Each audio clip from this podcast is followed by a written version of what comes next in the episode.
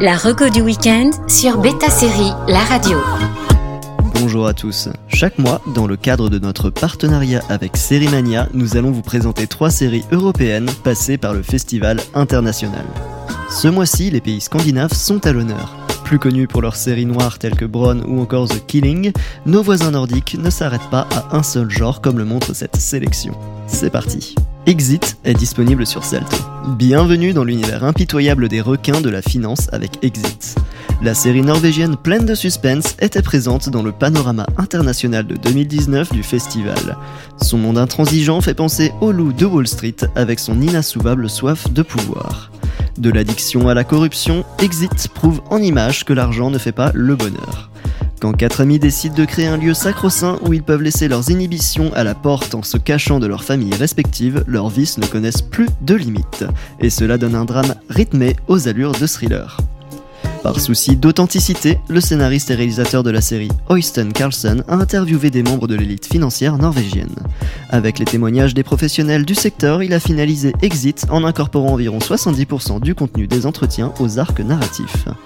Le coup du mari qui, après une vasectomie secrète, fait croire à sa femme qu'ils essaient de concevoir, cela s'avère véridique. Le monde de la finance et ses protagonistes offrent un show glamour, bien entendu, mais c'est sans compter la partie cachée de l'iceberg. Si certains de ces personnages veulent tenter d'échapper à la face sombre du capitalisme, d'autres sont bien trop accros pour s'arrêter et leur fin ne tient qu'à un fil.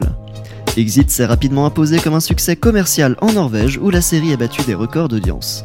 La saison 1 est disponible sur Salto et la 2 ne devrait pas tarder après avoir été diffusée en mars dernier dans son pays d'origine.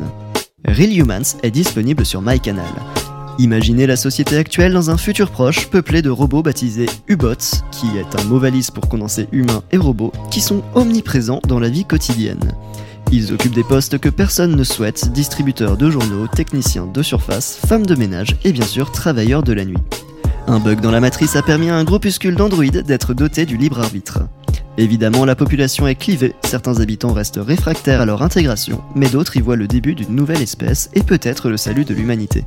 Parfois relégués dans la catégorie des meubles et d'autres au titre de compagnons de vie, la révolte des U-Bots commence dans Real Humans, aka Acta Maniscore en version originale.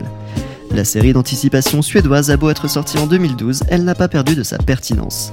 En effet, Real Humans projette un reflet de notre propre société avec ses vices de l'abus et de la technologie et la peur inhérente du nouveau et de l'inconnu.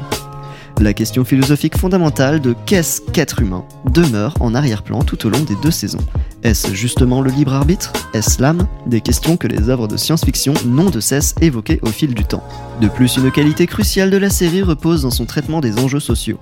Au-delà de la dimension philosophique, les débats sociétaux font concrètement écho encore aujourd'hui à la montée des extrêmes politiques et leurs discussions autour de l'immigration. Là où la touche nordique apparaît pleinement, c'est dans la froideur de son univers. La perfection des U-Bots renforce d'autant plus cette sensation, tout comme la colorimétrie très métallique et bleue des épisodes.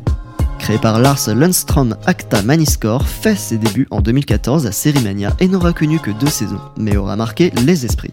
La série est disponible sur MyCanal. Et puis Crywolf est aussi disponible sur Salto.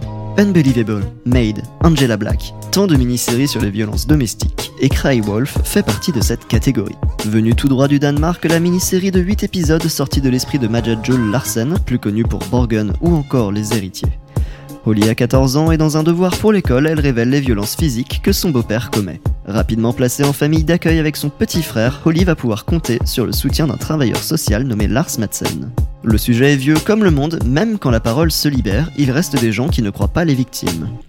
Alors, quand une enfant qui paraît plutôt rebelle et un peu perturbée ose dénoncer son beau-père qui la selon elle, est-elle vraiment écoutée? Surtout quand en face les parents qui sont les premiers accusés nient en bloc. La vérité ne sort pas de la bouche des enfants que quand cela arrange les adultes, semblerait-il. Le bien-être de l'enfant est un sujet occupant une place importante dans la sphère politique danoise. Considéré comme un modèle de la protection de l'enfance, des cas où les services sociaux ont considéré que dans l'intérêt de l'enfant il valait mieux le séparer de sa famille ont parfois été remis en cause. C'est dans une ambiance plutôt protectionniste que l'héroïne de Crywolf évolue. Le doute sincère par toutes les ouvertures, que ce soit dans la défense de Holly ou celle de ses parents. Les étapes de la procédure sont expliquées une à une et Crywolf se démarque par son étouffement et son réalisme. Présenté en avant-première dans l'édition 2020 de Sérimania, Crywolf est depuis disponible sur Salto et vous ne regretterez pas de l'avoir vu. Bon week-end à tous sur Beta Série La Radio. La reco du week-end sur Beta Série, la radio.